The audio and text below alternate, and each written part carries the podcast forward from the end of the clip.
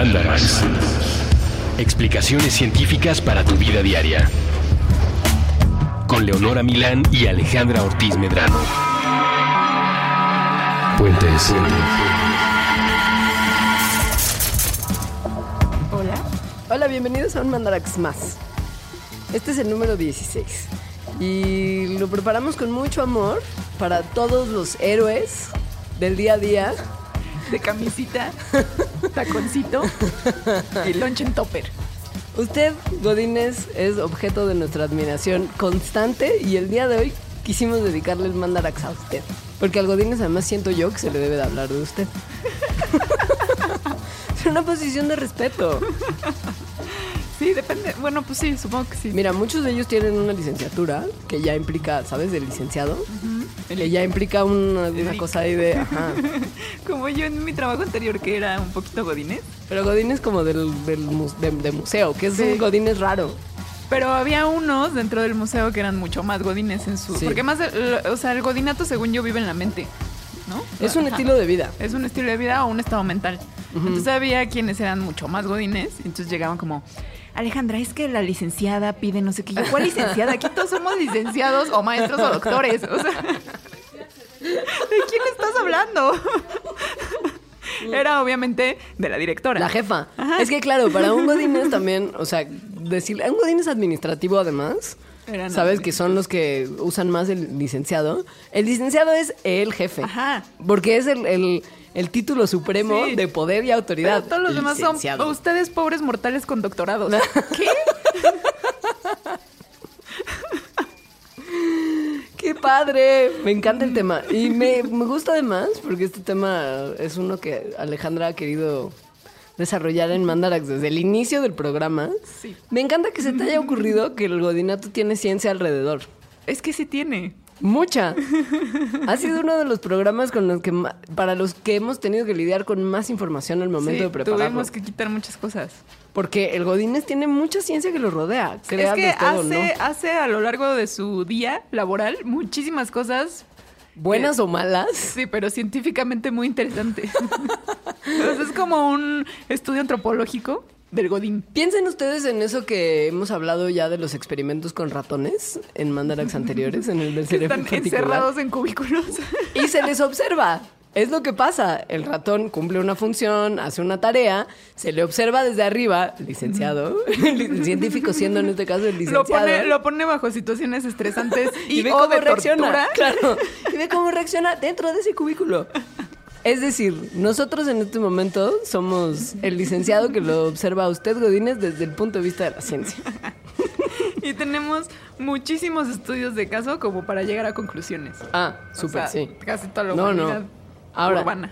lo que sí creo que es importante mencionar como para empezar es por qué el Godínez está distribuido dentro de la oficina como uno ya está acostumbrado a verlo. Es decir, justo en estos cubículos similares a los laberintos en los que ponen a los ratoncitos en el momento de la exploración. Donde se quita individualidad, no hay privacidad. Pero sí un poco porque sí tienes una pared, Exacto. ¿no? O sea, estás... Una media pared. Claro, porque aparte son bajitos Sí, los cubículos. Sí, es como para que te estires tantito y entonces veas que el otro está en Facebook. Pero no puedes verlo bien realmente, Ah, ah. porque si además volteas y estás de espaldas a la pantalla, sabes que está haciendo algo, pero no tienes completa visibilidad de sus acciones. El cubículo. No siempre existió el cubículo. No siempre existió el cubículo. Antes había oficinas. O sea, si usted hubiera sido un Godínez del pasado, tal vez hubiera tenido cuatro paredes y una puerta para usted solo. O sea, como la LIC. Como la licenciada, exacto.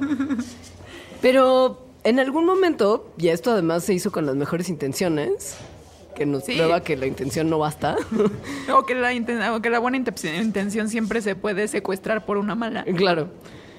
Hay, hubo un grupo de arquitectos, incluyendo nombresotes como Frank Lloyd Wright, usted ¿Qué? recordará del Guggenheim, por ejemplo.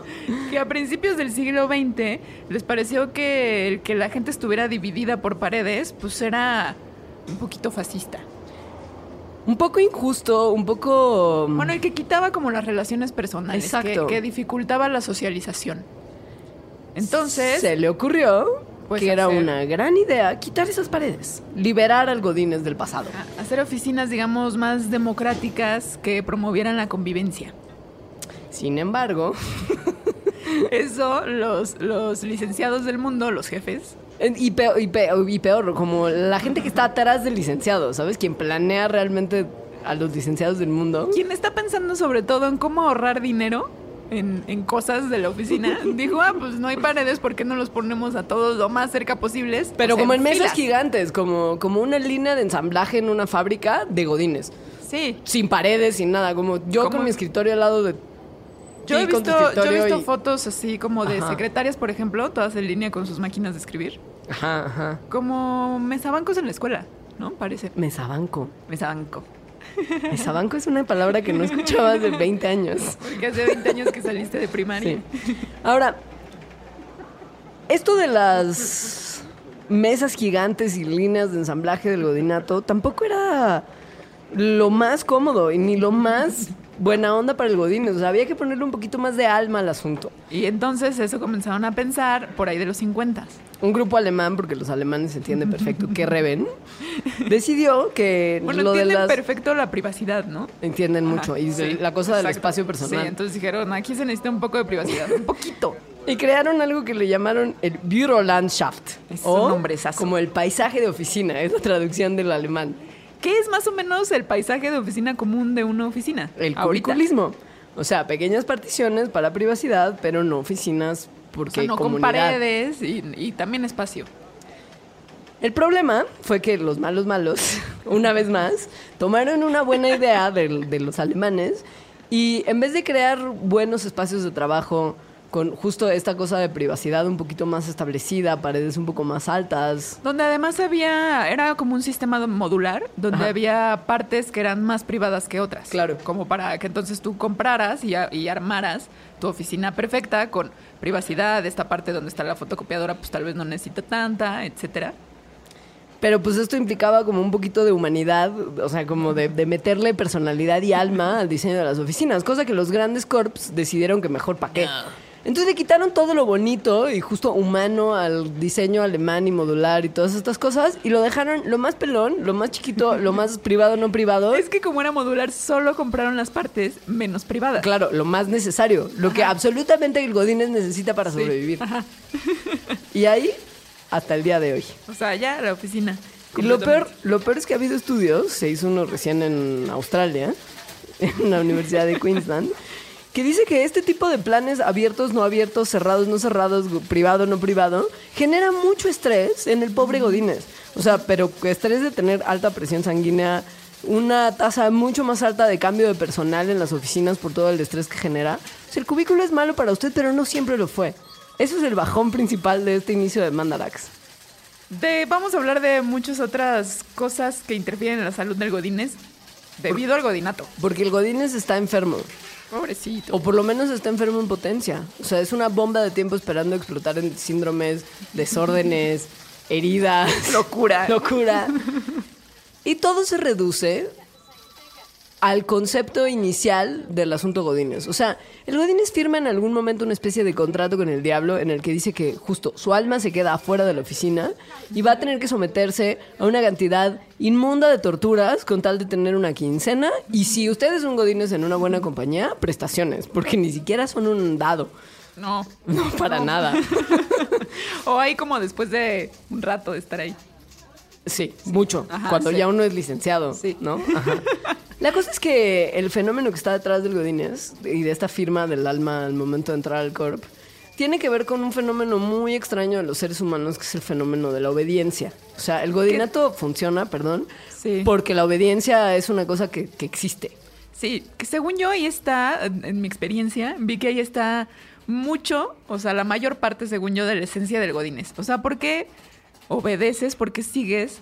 O sea, más allá de que tu, tu, tu quincena esté atada a esa orden, hay otras cosas que no tienen nada de sentido y que se ve que la gente las hace con, con convicción. Por ejemplo, el tema del, de la- de la- del atuendo Godínez, ¿no? Es una cosa que puede que a ti no te guste y nunca hayas usado antes tacones, pero el godinato a veces te exige un código de vestimenta que tienes que seguir.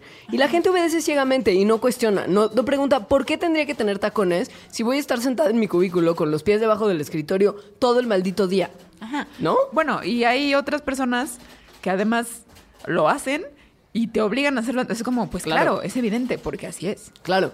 Hay una cosa ahí de obediencia ciega y no cuestionar. Ajá. Esto es un fenómeno que al parecer es un poco universal. No solo del Godínez, sino que es una cosa que los seres humanos tenemos.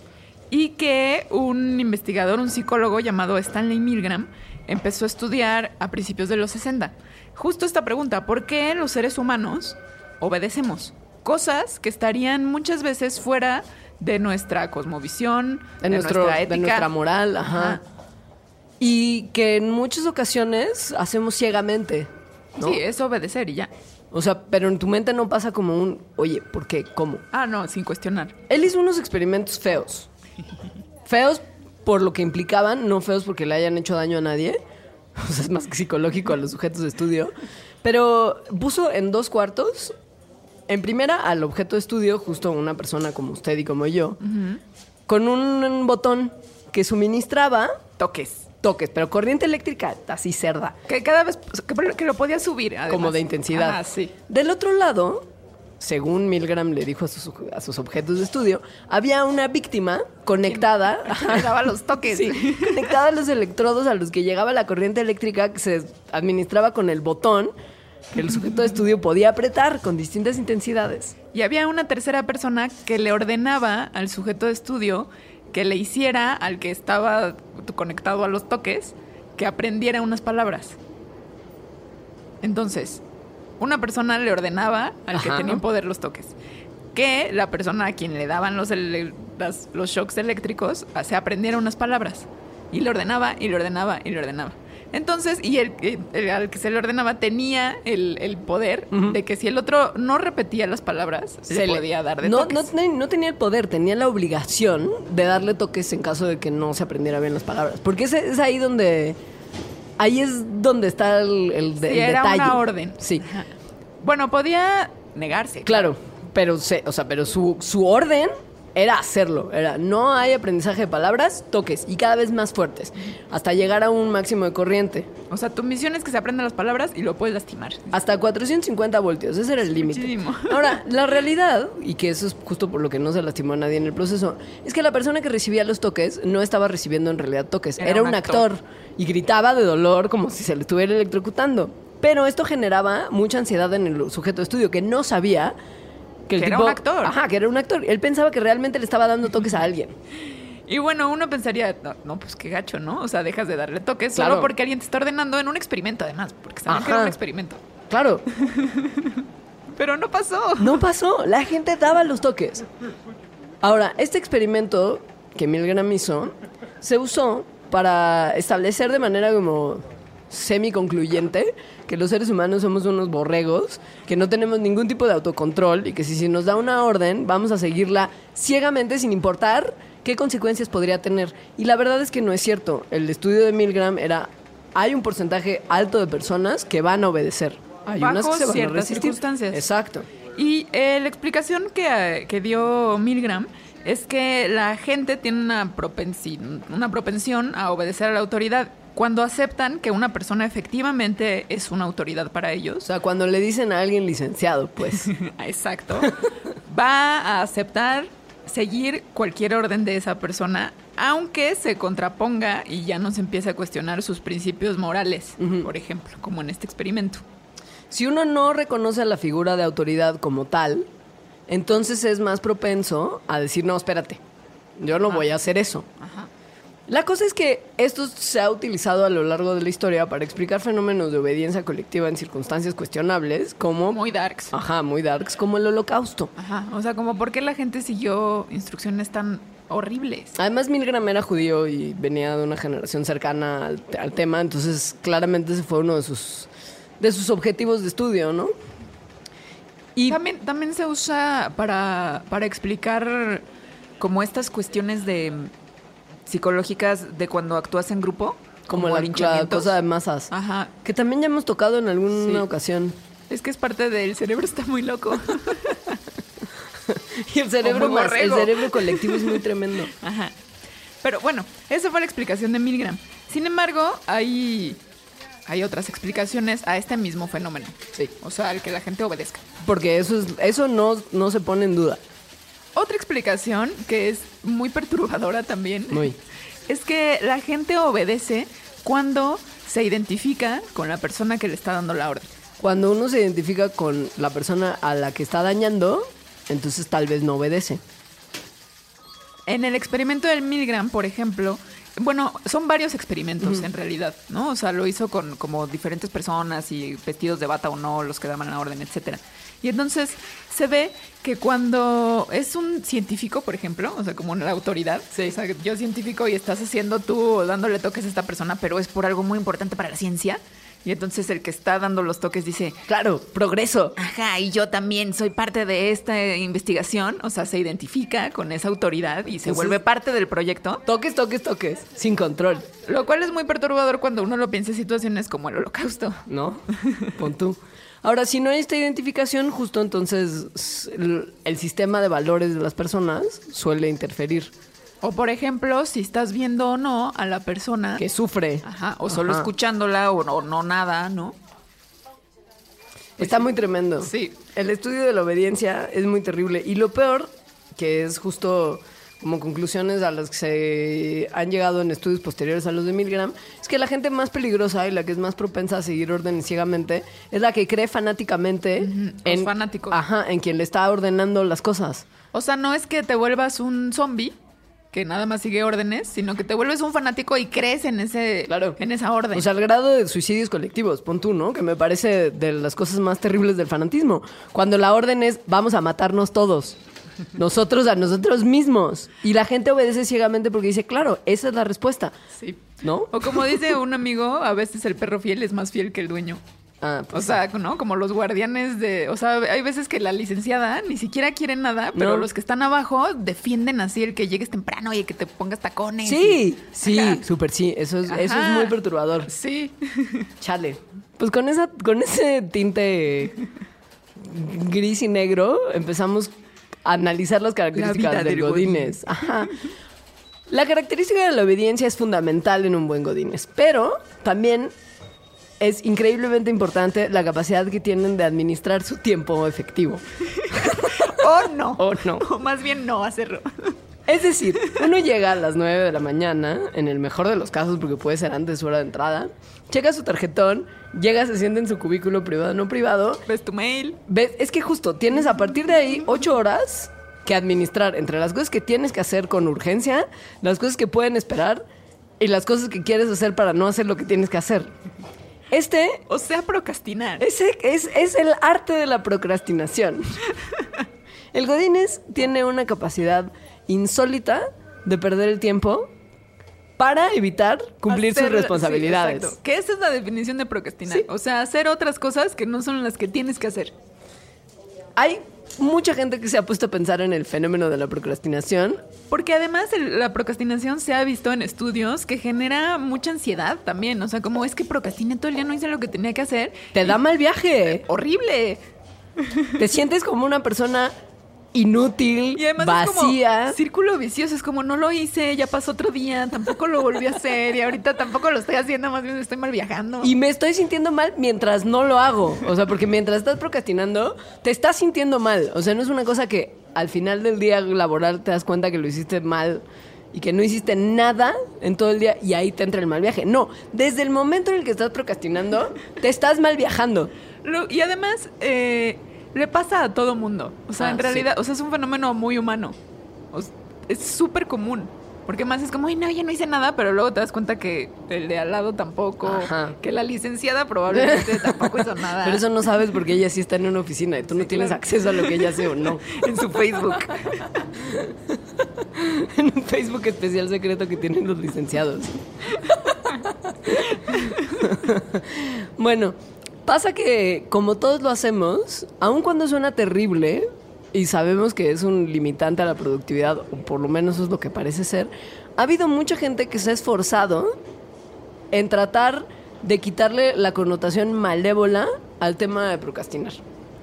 O sea, hay gente que ha dicho, ¿sabes qué? Igual y no es tan malo. Si todos lo hacemos y el mundo sigue funcionando, pues igual no o está más tan bien, mal. ¿cómo le hacemos para aprovechar la procrastinación? O sea, si es algo que sucede Vamos a hacerlo bien, por lo y menos. que no nos genera una tristeza infinita. y mal viaje. Ajá. El mal viaje Godín.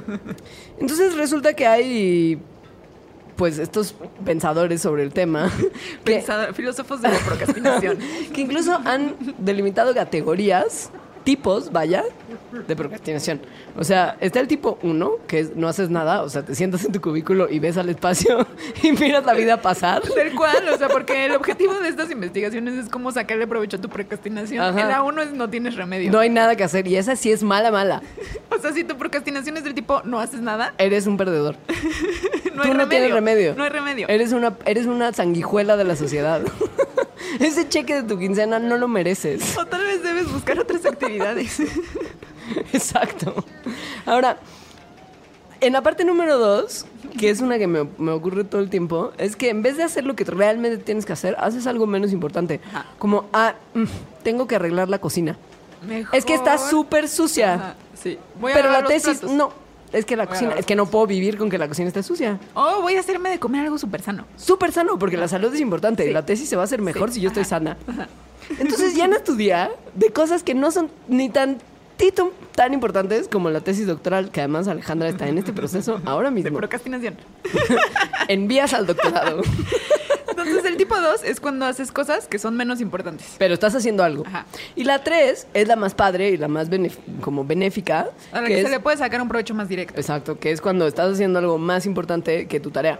O sea, si en tu tiempo libre del godinato o en tu tiempo de procrastinación de entregar los reportes de las cifras anuales de la empresa a la licenciada, estás descubriendo un modelo económico para resolver los problemas de pobreza en el planeta, tú eres un gran godines procrastinador. O, por ejemplo, si, em- si entre tus tareas diarias es como es que yo quiero siempre tender la cama y quiero siempre eh, lavar los platos y quiero ir al súper todos los días para comer comida fresca, pero en vez de eso me estoy clavando en esta novela increíble que me la va a comprar las editoriales del mundo y va a ser traducida a 30 idiomas, ese es el tipo 3. Claro. O sea, porque estás dejando de lado esas cosas que igual tienes que hacer, pero estás haciendo algo más importante. El tipo 3 es raro. La realidad es que creo que todos estamos atorados entre el 1 y el 2. El 1 ya dijimos no tiene remedio, No. pero el 2 Es- tiene esperanza. Exacto, es al que se le puede sacar un poquito de provecho si uno organiza bien su vida y su tiempo. O sea, hay estrategias para poner la procrastinación tipo 2 a su favor. Ajá, sí. Por ejemplo, cuando uno hace listas, porque si uno es un godín suele hacer listas de cosas que tiene que hacer porque pues el tiempo es oro. O sea, es engañarse a sí mismo, en Claro, realidad. un poco. Ajá. Justo, pones las cosas más importantes y presionantes hasta arriba de la lista, te vas a angustiar, no las vas a hacer porque sabes que eso es el trabajo, la misión, el objetivo, lo que tienes que hacer y entonces eso te va a dar angustia. Pero si pones hasta arriba de la lista algo como justo ir al súper o cocinarte esa ensalada de kale tan deliciosa y escondes las cosas más importantes en un punto inferior de la lista, engañando tu y cabeza, ya, sí. ajá, le quitas importancia y le quitas lo que genera psicológicamente problemas, que es el tamaño de la tarea. Es una tarea tan grande que te genera miedo y que además probablemente no te va a dar una recompensa inmediata. Que es una de las explicaciones de por qué se procrastina. En general se procrastina como por tareas muy grandes Sí. que tardan varios días, por ejemplo. O sea, La- la proyectos. Ajá, proyectos que son largos. En cambio, hay cosas que nos dan placer acabarlas, porque pues acabar cosas nos da placer. Le pusiste una palomita Ajá, a sí, algo. dices, ay, lo hice bien. Además vas a tener un reconocimiento inmediato. Va a pasar la licenciada y te va a decir, Godínez, muy buen trabajo el día de hoy con los reportes de los números de la compañía. no importan. En la tesis de doctorado es, sí me doctoro, pero igual nadie me va a dar trabajo. Entonces, el cerebro como que busca hacer cosas por las Sí. cuales vas a obtener más placer y más reconocimiento inmediato. Por eso es muy fácil la procrastinación. Claro. Entonces lo que uno tiene que hacer es convertir esas tareas titánicas en pequeñas tareas más pequeñas que le den a usted el reconocimiento O sea, que vayan a acabar pronto. y que justo no sean amenazadoras. O sea, si uno divide la tesis en capítulos en vez de pensarla como un todo y va sacando capítulo por capítulo, será más fácil atacarla que si uno decide, bueno, es que este fin de semana la acabo toda.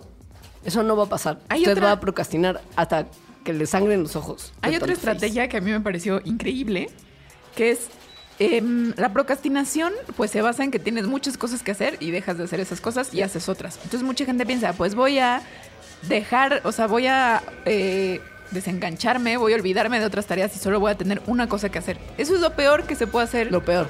Porque entonces nada más tienes una cosa que hacer, no la haces. En cambio, si tienes muchas actividades, vas a hacer algunas. Porque eso es la procrastinación, hacer otras cosas en vez de las que tienes que hacer.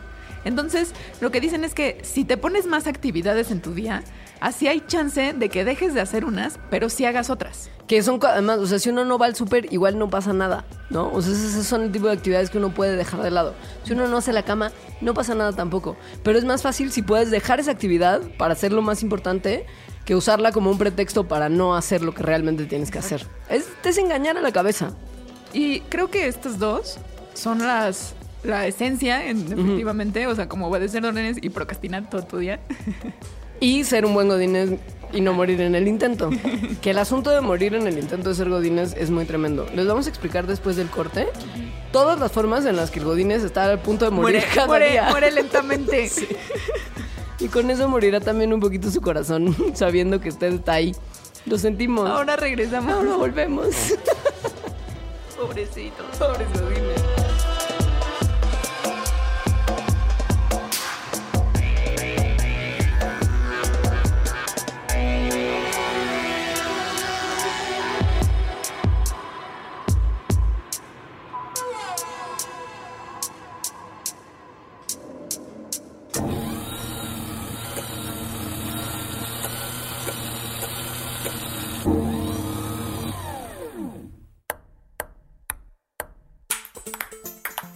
Prestar pensamientos, pelotear partidos, platicar películas, palidecer por placer, pintar paisajes públicos, postularse para Padawan, pasear por planos paralelos, percibir pequeñas partículas, por palabra procrear planetas para par, progresar por plataformas pixeleadas, pulir parlamentos, proteger paraísos, pa, pa, pa, pa, pausar.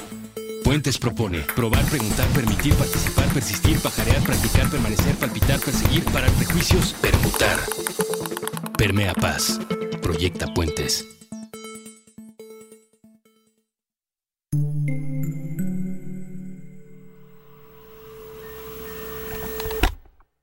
Subtexto.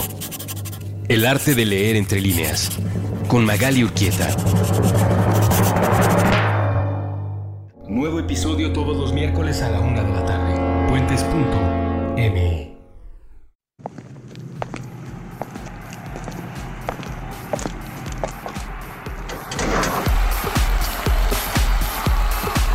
En contradicción del aislamiento. Puentes.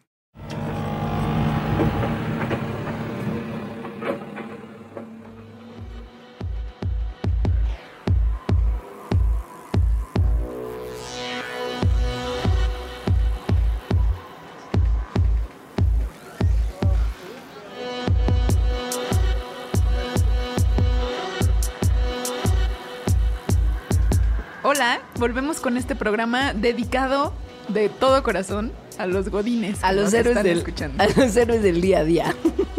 Los héroes del topper. Los héroes del malestar corporal generalizado a causa del trabajo. Hay pocas ocupaciones que son tan dañinas para el ser humano como el godinato. O sea, va erosionando poco a poco su cuerpo y su alma, digamos.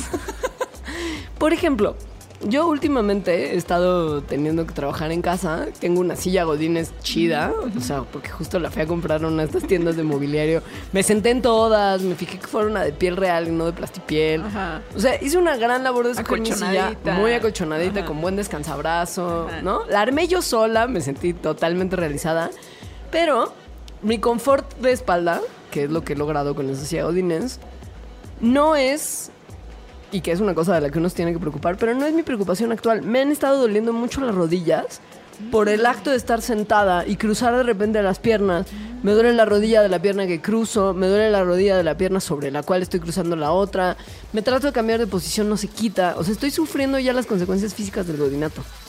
De- de- que además es godinato súper leve. Súper leve, Ajá. porque además estoy en mi casa. Ajá. O sea, puedo ir a la cocina, procrastinar con mis gatos, ¿no?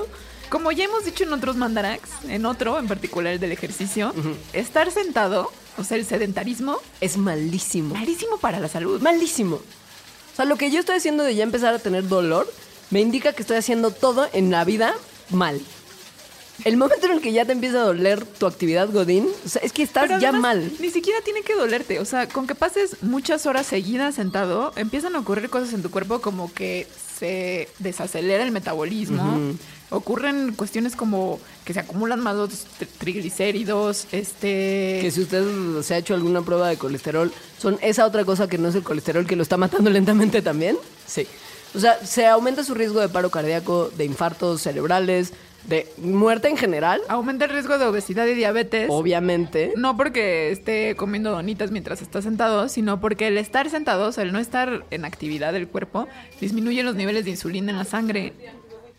Entonces está todo mal. Todo Y- mal. Y además sí tiene, pues, puede tener consecuencias muy graves que se ven mucho en los godines. Sí. El, el asunto de que realmente se te puede eh, notar un incremento en el tamaño del, del trasero por las horas nalga, literal, es que esto pasa. Y sí, si uno analiza sobre todo a las mujeres godines, se ve un, un área de la cintura para abajo más amplia que alguien que no tenga un trabajo godín. Lo bueno es que tiene soluciones muy fáciles, como levantarse cada poquito tiempo, o sea, como cada media hora, cada hora, darse una vueltita para tomar agua, o para imprimir, o para hablar con un compañero en vez de escribirle en el chat. Ajá. Porque además eso fomenta la, la como comunidad godín. Va usted a ser mejores amigos godines. O que le dé airecito afuera y darle una vuelta a la cuadra sería lo mejor. Ahora, lo que es muy mal viajante es que si uno no hace estas actividades porque está confiado de que ir al gimnasio en la noche va a deshacer los efectos nocivos No, de estar es sentado verdad. todo el día, no. No se elimina el malestar que genera sentarse por... Estamos hablando de 11 horas, que es el periodo como máximo de, de aguante del cuerpo para el godinato. No se eliminan ni haciendo ejercicio diario los efectos nocivos. O sea, uno tiene que estar en movimiento todo el día. O sea, ya estar dos horas seguidas sentado, se comienzan a ver esos efectos. O sea, lo mejor es que cada dos horas o menos se paren, caminen tantito.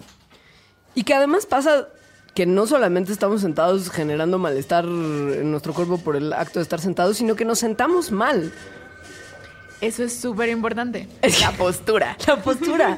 Porque es que parte de lo que es tan dañino del estar sentado mal es que estamos generando, la mayoría de las veces, presión en nuestra espalda que no deberíamos de tener si tan solo nos supiéramos por lo menos sentar O correctamente. un encorvamiento. Ajá. Horrible. La jorobita Godínez. La jorobita godines. Sí. Que además hace justo que como que los músculos que te sostienen, o sea, espalda baja y abdomen, se debiliten. Ah, no, dejan de existir. O sea, usted está tan lejos de un six-pack como un niño abstemio. O sea, Pero hay una cosa muy interesante de la postura que se relaciona con el lenguaje corporal y, por lo tanto, con la felicidad y con el ser más productivo. esto es una cosa que ha generado muchos estudios y, y muchas notas en internet en sitios como de superación profesional corporativa. Y pon tú que cada vez veo más en mi perfil de Facebook, tal vez, y en páginas como Mashable y BuzzFeed y así, el tema pon tú de la postura de Superman. Yo también he ¿No? visto eso, Y cómo los grandes, lo vi. ajá, Ajá. cómo los grandes como CEOs de las compañías y etcétera, cuando dan una plática, generalmente asumen en algún momento de la charla o antes de ella para empoderarse, una postura que se le llama el Superman, O sea, erguido, manita en cintura, pechito para afuera, mirada al horizonte. mirada al horizonte con una media sonrisa diciendo, lo estoy haciendo Pero eso no solo hace, lo súper interesante que me parece a mí, es que no solo hace que los demás piensen, ah, mira, ese es súper chido". Ajá. Sino que la persona que adopta esta postura Se empodera. y, y sí se la cree que es Sí. chido y además genera hormonas que están relacionadas con la competitividad y con el éxito en, en competencias, justamente. Ahora, usted no tiene que asumir la postura de Superman para ser un mejor godínez seguro de sí mismo. Con sentarse derecho, Y con el pecho abierto, o sea, hombros hacia atrás. el homóplato como tratando de tocarse como sus alitas de la espalda, tratando de entrar en contacto, eso le va a generar a usted un mayor sentimiento de bienestar, de seguridad y de felicidad generalizada. Que muy probablemente genere mayor productividad en su trabajo. Si uno se sienta todo encorvado y tiene esa mala actitud de derrota y perdedorismo, Y de que todo lo que estás haciendo está mal. pues entonces eso va a tener una consecuencia en tu trabajo, Godines, y eso implica no bono de fin de año. Entonces, por tu salud, tanto física como mental, es importante sentarse bien. Además, si uno justo se la está creyendo como que Superman o bueno, que es muy exitoso, etcétera, también la toma de decisiones subconscientes es afectada. Es decir, tomas decisiones pues de gente empoderada, ¿no? Tomas probablemente mejores decisiones. El problema real de todo esto, porque al parecer le estamos dando soluciones muy fáciles, tanto que no parecen ser realmente soluciones, es que nadie sabe bien a bien cómo es la postura ideal para sentarse en el godinato. O sea, hay ideas y hay estudios que algunos respaldan, por ejemplo, estar entre 110 grados a 130 grados de inclinación la espalda, Una que dice que 135 grados de inclinación es óptimo para la espalda, pero problemático porque cuando tienes en esa posición que es medio inclinadita hacia atrás, tienes que teclear o leer la pantalla, entonces pones más presión en tu cuello. O sea, la ciencia de la, de la postura, la ortopedia, no está todavía tan convencida de cuál es la posición de sentado que realmente funciona. Porque si te sientas también muy derecho, no es una posición natural para la espalda. No, y además si justo no estás acostumbrado a sentarte derecho y los músculos que te sostienen no están fuertes todavía, te empiezas a utilizar otros Ajá. que se lastiman y luego estás todo contracturado. ¿Ha oído usted la palabra lumbares? Eso es lo que le genera tanto malestar, Godínez. Pero bueno, como que en general lo que se recomienda es que la pelvis Ajá. esté como en una postura neutral.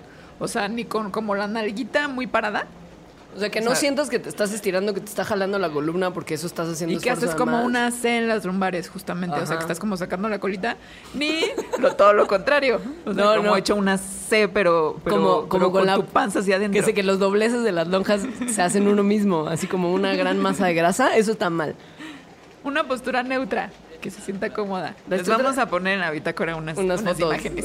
Sí, porque claramente este asunto se ve mejor de lo que se escucha. Y pues, en promedio, decirle nomás que un par de horas al día es lo que tiene que estar de pie. Es que recomiendan que, que se fomente, por ejemplo, en, en el godinato, que si hay reuniones largas, pues se deje que la gente esté de pie de repente, ¿no? Que se paren. Incluso que las juntas sean de pie. O sea, que la junta sea sin sillas y que la gente esté parada. No, me estoy parando como para ejemplificar. A mí. Podríamos hacer mandalax paradas. Ay, no. ¿Ves? ¿Qué godines eres, Alejandra? Bueno, yo en mis juntas sí me paro. No todo el tiempo, ¿no? Pero me ¿Pero tú qué juntas tienes? Ahora tengo muchas juntas. Ah, sí. Es real. Te estás convirtiendo en una godines de otra cosa. Es Pero que ahora, has, ya, ahora ya voy a hacer la leak. has mutado, has mutado en el godinato de forma importante, Alejandra. Ahora Estoy muy godines, orgullosa. Eso de las juntas paradas, eso de llamar por teléfono mientras uno está de pie, Ajá. ponerse alarmas en el teléfono para recordar pararse y dar una vueltecita por la oficina, Mm. todo eso es fundamental para su buena salud. Sí. Y, Ahora- para, y para fomentar eso, que se pare y que no se le olvide que tiene que estar parado un ratito. Una estrategia brillante, me parece a mí extraordinaria, porque es benéfica en general, es esté constantemente tomando agua, Godines. O sea, llévese En su un termito vasito. en un vaso chiquito, un termito chiquito, Se no un tiene que termo parar a llenarlo. Ajá, no una botella de litro y medio, sino una botellita más chiquita, cantimplorita termo de metal, o su vasito o tacita, y tome agua constantemente todo el día, porque no solamente se va a tener que parar a rellenar justo, sino que va a tener que ir a hacer pipí seguido. Y eso es ponerse en movimiento. Sí. Ahora, ¿qué pasa si te pones en movimiento, pero traes tacones? Jesús. Cada vez más estudios y cada vez más gente demuestra que el uso de los tacones es malísimo. Es malísimo. Malísimo. Y yo, y yo sí conozco amigas en las que en sus oficinas las obligan a llevar tacones. Uno cuando pasa, por ejemplo, a una hora pico la estación de Metrobús Poliforum, Uy, sí. uno ve un fenómeno que es importantísimo en el godinato mexicano, que es las señoras quitándose los zapatos cómodos que usaron para el trayecto Y poniéndose sus tacones. para entrar a las Dolorosos. oficinas del World Trade Center, porque saben y sienten que caminar todo el día y hacer el traslado en transporte público de horas no está cómodo hacerlo en tacones. Y hay miles al año, miles de, de... De como lastimaduras Ajá. provocadas por el uso de tacón. Y no porque estás caminando en el empedrado o en una bajada o corriendo en los tacones porque vas a llegar tarde. Sino No. porque estás caminando en tu casa. O sea, literal. Porque además, a mí es que no puedo pensar en alguien que usaría tacones en su casa. O sea, me rebasa a mí, Leonora Milán, que entiendo que soy una necia en el tema. No me pongo un tacón, pero ni aunque sea boda de mi hermano, ¿no? Pero tener tacones en tu casa, Pues es que igual te los pusiste en la mañana, ¿no? Y llegas a tu casa y... Porque en realidad en tu casa o la oficina es Ajá. más o menos el... O sea, el chiste es que estás en un lugar en el que estás caminando normal, en planito. es el tacón. O sea, no es Ah. usted, es el tacón. Quien le está provocando daño no es su torpeza, sino el hecho de estar con el pie en esa posición tan anormal que implica el tacón. Eso es lo que lastima. O sea, los tacones en general, o todos, yo creo, te, en primer lugar te están apretando el pie. Porque si no, O sea, uno se tienes, cae. tienes los dedos apretaditos, ¿no? Con muchos bolitas. Entonces eso ya es malo. Pero no solo tiene los dedos hechos bolitas, sino que en esa parte en la que tu pie ya está sufriendo es donde estás poniendo el peso. O sea, piensen que todo el peso de su cuerpo está descansando en la parte frontal de su pie, que no está diseñada para recibir el peso de su cuerpo. Y además no tiene que empujar, porque con eso es con lo que te empujas cuando caminas. Los dedos se lastiman. El tendón de Aquiles se, se desga... El tendón de Aquiles, que es la parte que está atrás del, del tobillo, Ajá. o sea, como que lo que va del tobillo al, a la pantorrilla. a la pantorrilla, ajá. Ajá. o sea, ese tendón justo, se hace más corto, porque pues sí, cuando tienes un tacón, si hacen el piecito como de punta, de tacón, Ajá. esa Está parte es más contraída. Ajá, está contraída. Entonces, si usas tacones mucho tiempo de tu Se vida, atrofia. se empieza, ajá, yo, yo conozco una amiga de mi mamá, no puede no usar tacones Es que ya no pueden, claro. Porque tiene, porque tiene esa parte contraída, entonces un Usar zapato... flats le, le lastima. Claro, sí. Ajá. Entonces el tenitacón, claro, acabo de entender, o sea, es una cuestión de salud. Eso, eso incluso puede... es para la gente que ya, ya no tiene remedio. Sí. Es la única gente que debería usar tenitacón. Si usted usa tenitacón, Ay, no, qué horror. pare, pare por favor. Más si es en su boda. No, ¿quién se casa en tenitacón? Uy, muchísimo. O sea, al momento, ah, claro, o sea, al momento de quitarse ya los tacones para poder bailar a gusto, se ponen tenitacón Sí, para. ¡Qué oso! No, no puedo. Perdón si usted usa tenitacón y le estoy ofendiendo, damita, pero no me gusta nada el concepto. Porque los tenis, en teoría, tienen que ser para que, si en algún momento hay un asalto, usted pueda correr con velocidad. o sea, tienen una función. Los tenis son calzado de ejercicio deportivo, cómodo, que le permite a usted caminar con confort, con posibilidades justo de echar la carrerita en cualquier momento. Y el que tengan un tacón rompe con todo lo que significa un tenis. Soy muy pasional al respecto, perdón. Eso incluso puede llevar a una cirugía. O sea, el encogimiento del talón de Aquiles. Ajá. Usted tal vez es que de verdad ya no tenga remedio más que someterse al bisturí. Qué hor- no, pobrecitas godines que las obligan. Ayuda, si usted ya no, es que de verdad no tiene remedio y tiene que ir a la oficina con tacones, que se consiga unas plantillas chidas, así de las que absorben bien el peso y el impacto. Y que haga ejercicios de estiramiento del tendón, justamente. Y- y que O sea, si como puede- mover el pie en circulito. Ajá. Y que si puede, tenga un par de calzado, o sea, como un par de zapatos como debajo de su escritorio y se cambie los tacones cuando pueda. Ahora, ¿qué más pasa en la vida de un godín todo el día? Pues la computadora, madre. Estás sentado enfrente de la computadora todo el día. Todo el día. Y eso toda También la vida malo. nos han dicho que es malo, pero por cosas, o sea, es malo evidentemente para los ojos, porque estás como enfocando la vista todo el tiempo sin, sin, sin desenfocarla a otro lugar más lejano, sin, por sin ejemplo. siquiera parpadear, pon tú. Sí. Lo cual es muy malo porque se te secan los ojos, te produce irritamiento, el músculo se cansa de estar en- mirando un punto, Punto fijo. fijo. Ajá. Pero lo peor es que ni siquiera es la pantalla lo que lo está haciendo sufrir y pasarla mal y acercarse cada día más a la muerte, Godines. Es la computadora misma. O sea, la PC que le dieron en la oficina puede estarlo matando lentamente. Esto yo no tenía Yo idea. tampoco. O sea, las computadoras sacan, hay un síndrome que se llama eh, el síndrome del edificio enfermo, Ajá. que, que es que la gente en, en ciertos edificios, en las oficinas, se enferma. Todo el tiempo y De además de lo mismo. Pero además- pasa que Como cosas respiratorias. Ajá, suele ser. dolores de cabeza, baja la productividad y no saben muy bien qué es. Resulta que las computadoras, o sea, en sus ventiladores, en sus peces viejas, que están sacando compuestos químicos que enrarecen el aire de cosas dañinas. O sea, el aire dentro de una oficina que tiene muchas computadoras y que no tiene ventilación está más contaminado que el aire que está fuera en la calle.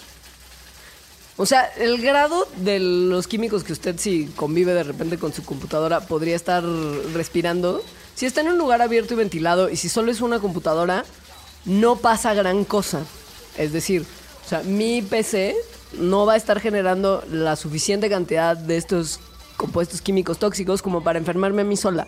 Pero multipliquen mi PC por 300 en un mismo piso de oficina, calculen el factor aire acondicionado, sistema de reciclamiento de aire, Eso de no tener ventanas abiertas está pésimo. los filtros y como el, el- el sistema de circulación del aire en las oficinas ayuda a que estos contaminantes no se eliminen, sino que circulen y no solamente enfermen a la gente que está enfrente de la computadora, sino a todos los demás.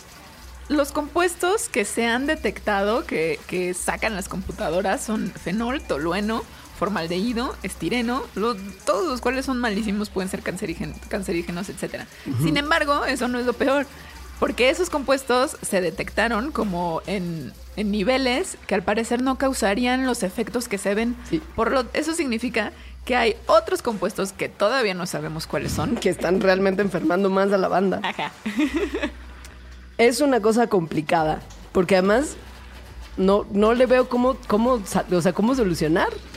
No hay yo en todo mi, mi cientifiquito ser una solución para el síndrome del edificio Pues enfermo. ventanita, ¿no? Claro, pero pues es que los edificios inteligentes están hechos para no tener ventanas. No, además estás en un edificio muy alto. o en sea, el piso 80. Sí, no, no puedes tener ventanas. Que sea- es que no. Así es, Godínez. Estas son solo algunas de las formas en que, en que su cuerpo, junto con su alma, se va erosionando en esas ocho horas de oficina que tiene que cumplir. Haremos un corte más y regresaremos para platicarles algunas de las cosas que ya no de peligro inmediato para su salud, pero tiene que tomar en cuenta para ser un Godínez más feliz. O sea, hay, hay un rayo de esperanza. Leve. Porque también implica que todo está mal. O sea, ninguna de las cosas buenas que vamos a, a mencionar en el último bloque de este programa es realmente buena. Es que mi conclusión, que la ha sido desde hace mucho tiempo, es que, te- es que la humanidad tiene que regresar a ser cazadores recolectores. un, día, un día les puedo hablar de, de los daños que ha traído la agricultura. Imagínense nada más, así como, como un pequeñísimo paréntesis, a 20 millones de chilangos entre el DF y área metropolitana siendo cazadores recolectores. Ahí les dejo ese que ver. O sea, ¿dónde vamos a ir a cazar recolectar? ¿A Chapul? No, bueno, va a ser un proceso, va a ser un proceso, va a ser- no va a pasar de un día al otro. Yo tengo ya mis planes. Regresamos.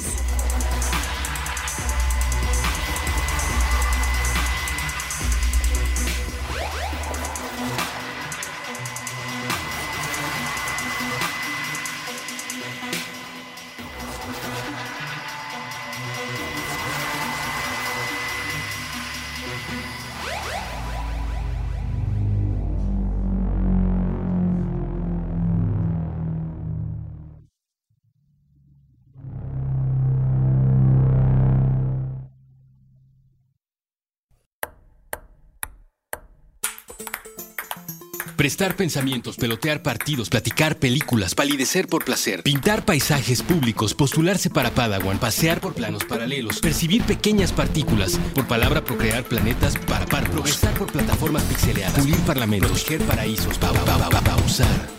Puentes propone probar, preguntar, permitir, participar, persistir, pajarear, practicar, permanecer, palpitar, perseguir, parar prejuicios, permutar. Permea paz. Proyecta puentes. El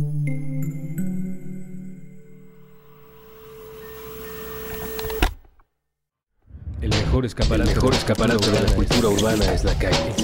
El cerebro. Con Jorge Zabarripa. Todos los lunes, nuevo episodio a la una de la tarde. Puentes.me.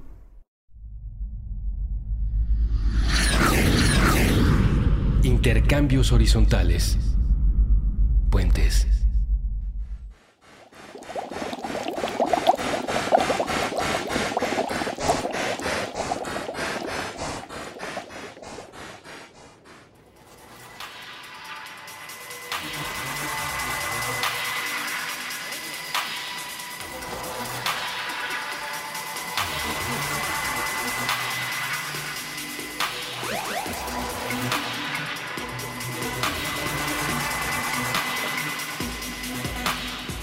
Regreso en el Mandarax más godín de la historia de los Mandarax. Porque más no nos hemos parado ni unita vez. Yo me paré tantito, Así es cierto, para demostrarme cómo se para la gente. pero me volví a sentar. Porque me contestaste muy groseramente que claro que no íbamos a hacer Mandarax paradas. Entonces me sentí presionada a Milgram y me senté. ¿Viste mi autoridad? Ya, y te pusiste en posición de Superman. Estás haciendo todo lo godines de lo que hemos hablado en este instante. Alejandra Ortiz Medrano. Es que yo sí tomo nuestros consejos en serio. Ahora tengo que decir que la cabina de puentes es un lugar, bueno, la oficina en general es un muy buen lugar para hacer godines. Sí. No hay cubículos, No hay sistemas de aire Hay acondicionado, ventana. hay ventanas que se pueden abrir, uno puede sacar la cabeza. Aquí a la vueltita hay unos, unas tortas de tamal que invitan a que uno camine. Es que sí están buenas. Sí. Y al final del día, cuando uno viene aquí, se siente cómodo en su temperatura corporal. Yo siempre agradezco que en las oficinas de puentes haya como un calorcito. O sea, Que nunca... no haya aire acondicionado. Es que eso...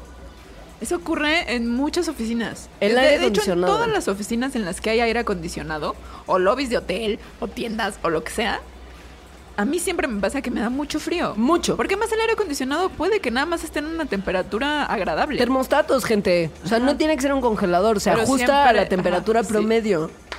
Y no. Y esto es una cosa que recientemente se entendió que nos pasa más a las mujeres que a los hombres. Es decir, las mujeres sentimos el dolor del frío del aire acondicionado más que los hombres. Porque nuestros metabolismos son diferentes, son más lentos, porque somos más chiquitas. Y más grasosas. Ajá. O sea, es real O sea, que la hay- acumulación de músculo. Claro, la acumulación de grasa en las mujeres por fines reproductivos es mayor que en un caballero. Y los músculos, como también ya dijimos alguna vez, pues queman más calorías. Ajá. Entonces tienen un metabolismo más acelerado. Y si tomamos en cuenta que además nos estamos atrofiando los pocos músculos que tenemos con el uso de tacones, estamos fritas.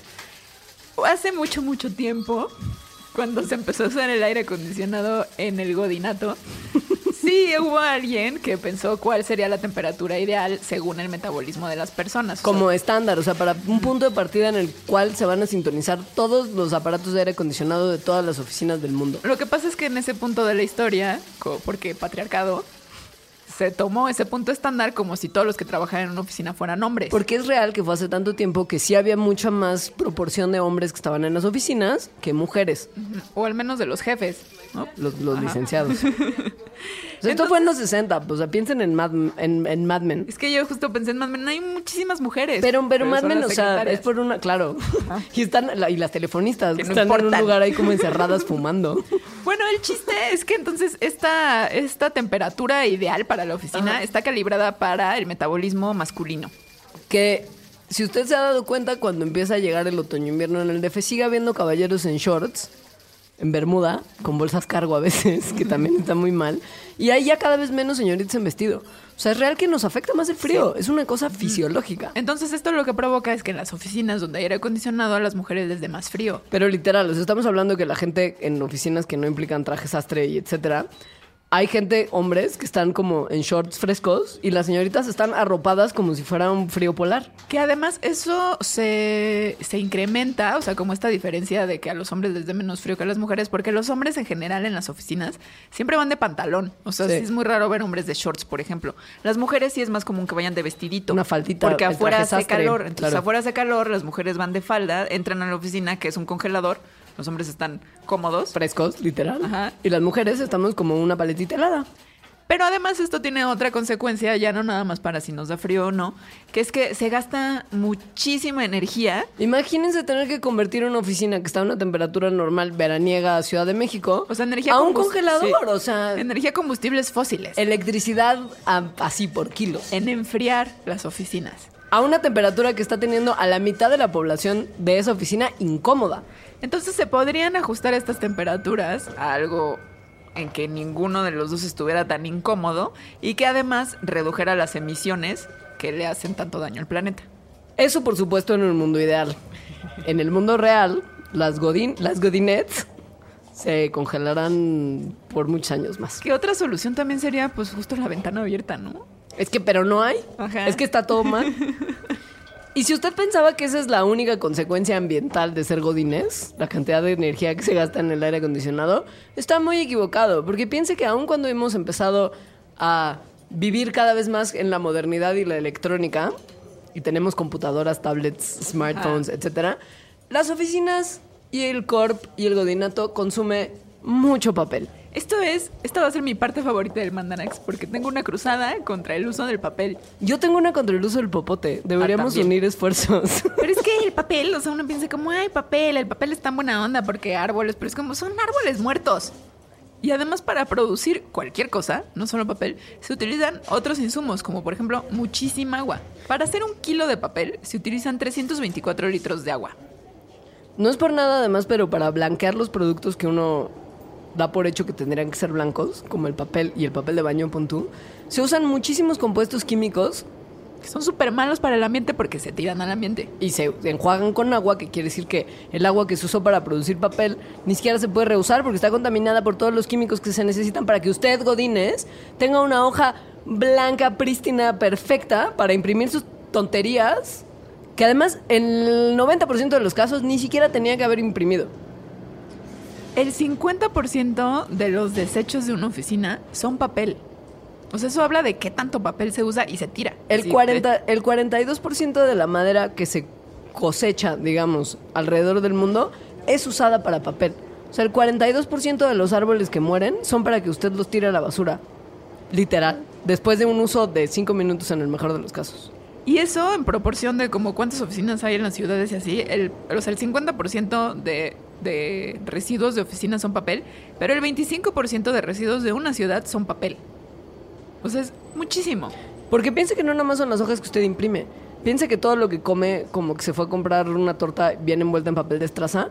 O sea, las cosas que, que, que- o, o las O que si compraste algo que viene en una caja. empacado. O la bolsita porque es cumpleaños de tu, de De tu, tu jefe o de tu- ajá, le llevas una bolsita muy cuca que va a tirar en ese momento. El papel que envuelve el pastel del cumpleaños Godínez, todo eso es basura de papel. Basura. Está muy feo. Es muchísimo papel el que se usa en el mundo. Y lo peor es que no está bajando para nada el consumo con la cantidad de aparatos electrónicos que nos rodean. Claro, porque un mito es como, ay, ahora que tenemos eh, Kindles y tablets y iPads y la multicomputadora donde estás sentado todo el día, se va a reducir el uso del papel. No, ah. Eso no ha sucedido y de hecho está aumentando. Se cree que la demanda del papel va a duplicarse antes del 2030. O sea, de los cuar- del 42% de los árboles del mundo que se tiran, que se usa papel, imagínate que eso va, se va a duplicar. Eso está O la, o la deforestación, adiós Amazonas. O sea, se acabó. La contaminación de los cuerpos de agua. No, no, O sea, no, no, todo no. está mal. Pero, bueno, los consejos son muy Evidentes. Es como usa menos papel. Pero es que todo lo que tiene que ver con, por ejemplo, mejorar la cuestión, cuestión ambiental son súper obvios, al parecer. ¿No? O sea, como piensas en las cosas que puedes hacer para mejorar el tema del cambio climático y de no uses tanto tu coche. O sea, son evidentes, pero no los hacemos de cualquier forma. Y en el del papel, parece obvio. O sea, parecen obvios todos esos tips, pero no los tomamos en cuenta. O sea, solo es usar menos papel. O sea, Re- que si tienen- reciclen, usen las hojas por los dos lados. no impriman, sino mejor manden mail. O vayan y hablen con su compañerito Godínez, ya lo Ajá. hablamos así además del ejercicio. Y pues si ya pueden y tienen algún tipo de injerencia, pidan papel que sea libre de cloro, porque justo el cloro es lo que usan para blanquearlo. O tal vez hablen, yo, yo todavía soy creyente, aunque no me salió cuando fui Godines, porque lo intenté, pero todavía tengo esperanza en que si los Godines se ponen de acuerdo, Pueden como hacer cambios dentro de sus oficinas que pueden Mentalidad de tener. masas. pues como decirles, no, a ver, oigan, no necesitamos imprimir estas cosas, la jefa no necesita imprimir cosas, ¿por qué no le decimos a la jefa que no es necesario? No hay manera. Los godines nunca se van a rebelar contra el licenciado. Yo tengo esperanza. No, Alejandra, tú estás teniendo muchas esperanzas. No es revelar, no, es revelar. O sea, entre cazador recolector y la revolución godinés, o sea, no hay la manera. revolución Godines, eso es lo que quiero. No, necesitas... Cambiaría el mundo. No, necesitas vacaciones. Eso lo necesitan todos los godines también. Estás muy revolucionaria, tómate una semana de vacaciones. Te la disparo. Va. Y es que sí, los godines necesitan vacaciones. Tener vacaciones, o sea, trabajar y trabajar y trabajar, el cual es uno aquí en México de, de las reglas en los trabajos. O sea, no tienes vacaciones hasta después de un año. Y que te dan una semana y le van aumentando un día conforme vayas avanzando cada año en la empresa. Sí. Eso es muy malo para la gente que le causa depresión, le causa malestares. O sea, hay consecuencias también en la salud de no tener vacaciones. Claro. Necesitas, Sobre todo en la salud mental. sí, necesitas que cuerpo y alma descansen. Porque además hay mucha gente que se, entre comillas, toma vacaciones, pero en su teléfono está checando y contestando mails. Eso no es vacación y eso no le sirve a su cuerpo para desconectarse y desestresarse. Que hemos ya hablado también hasta el cansancio. El estrés es una de las fuentes de más daño a la salud que tiene la vida moderna. Pero además, si a los jefes les vale esto, que sus, que sus empleados estén tristes y chuecos y, y con que ojo que le tiembla, Levante la mano a ver si a usted le ha temblado el ojo. Y todo el mundo le dice, ay Juanito, es la falta de la vitamina B.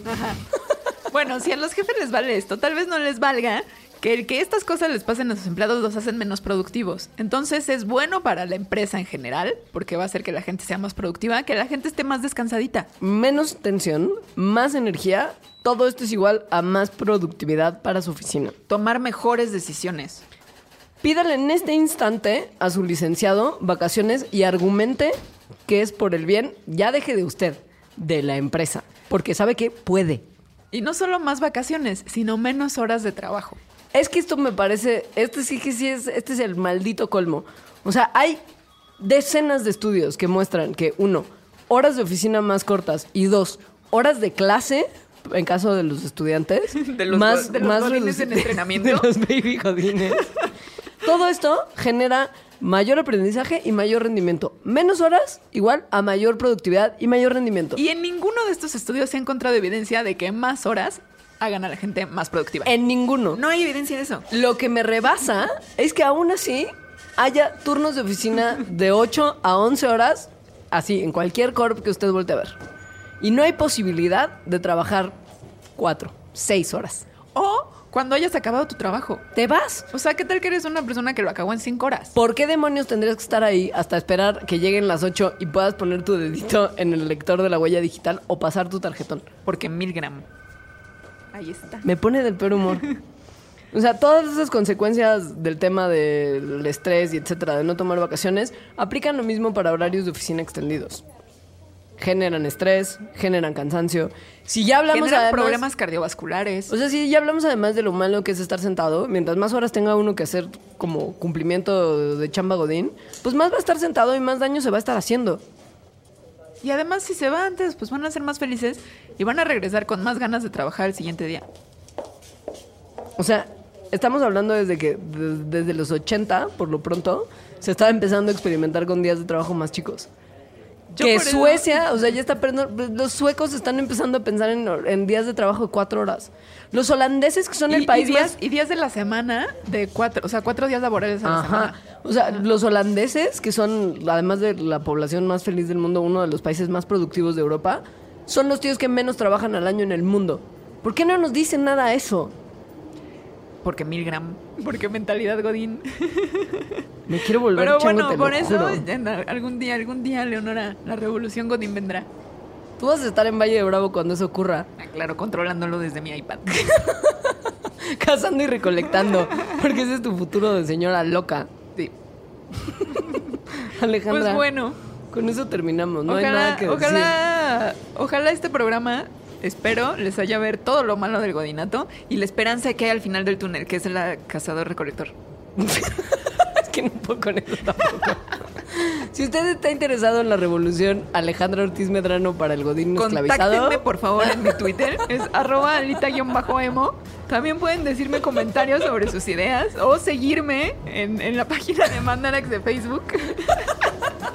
que es Mandara que lo explica todo. Es que estaría increíble que si se empezara mal la revolución. Si usted cree que lo que Alejandra dice de la cazadora recolectora solución para la humanidad es imposible, entonces contácteme a mí. Me encuentra como arroba leos. O también en el mismo Mandarax, en el mismo Facebook de Mandarax.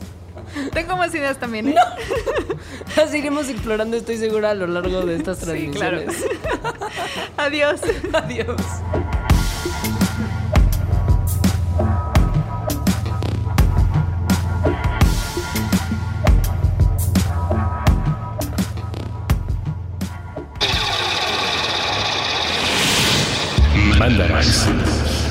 Explicaciones científicas para tu vida diaria. Con Leonora Milán y Alejandra Ortiz Medrano. Puentes.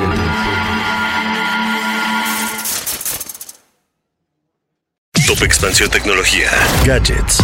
Lanzamientos, reportajes y el negocio de las tecnológicas. En 10 años, el metaverso aportará 5% al PIB de Latinoamérica. Internet ha representado muchos cambios para el mundo y la religión no se ha escapado de ello. Los mexicanos cada vez tenemos casas más tecnológicas. Todo en menos de 5 minutos. Top Expansión Tecnología. Xbox tiene una nueva multa. Adam Mosseri, director de Instagram. Top Expansión Tecnología. De lunes a viernes a partir de las 6 de la mañana.